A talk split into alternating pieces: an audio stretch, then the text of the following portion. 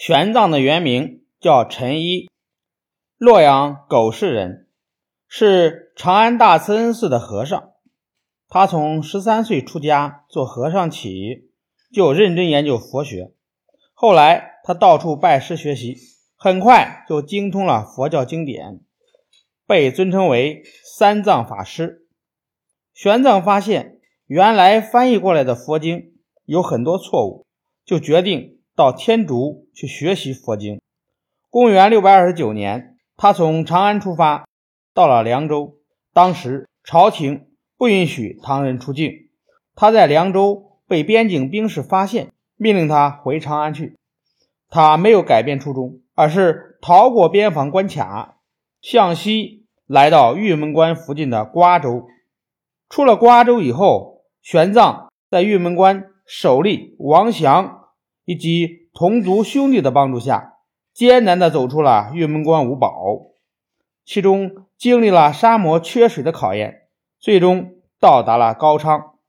高昌王屈文泰也笃信佛教，听说玄奘是大唐来的高僧，十分敬重，请他讲经，还恳切地要他留在高昌。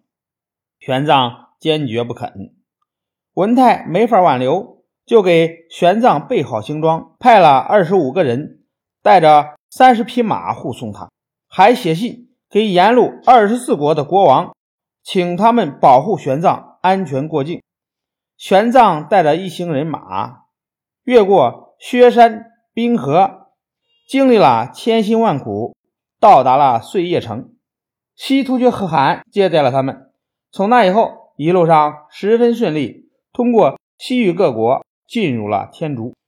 天竺摩揭陀国有一座古老的叫做那烂陀的大寺院，寺里有个戒贤法师，是天竺有名的大学者。玄奘来到那烂陀寺，跟着戒贤法师学习。五年后，他把那里的经全部学会了。摩揭陀国的戒日王是个笃信佛教的国王，他听到玄奘的名声后。便在他的国都屈女城为玄奘开了一个隆重的讲学聚会，天竺十八个国的国王和三千多高僧都到了会。戒日王请玄奘在会上讲经说法，还让大家讨论。会议开了十八天，大家十分佩服玄奘的精彩演讲，没有一个人提出不同的意见。最后，戒日王。派人举起玄奘的袈裟，宣布讲学圆满成功。玄奘的游历在佛学上取得了巨大成功，还促进了东西方的文化交流。公元六百四十五年，他带着六百多部佛经回到阔别十多年的长安，他的取经事迹轰动了长安人民。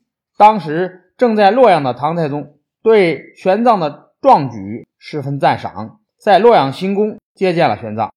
玄奘将他游历西域的经历向太宗做了详细的讲述。从这以后，玄奘就在长安定居下来，专心致志地翻译从天竺带回来的佛经。他还和他的弟子合作编写了一本《大唐西域记》。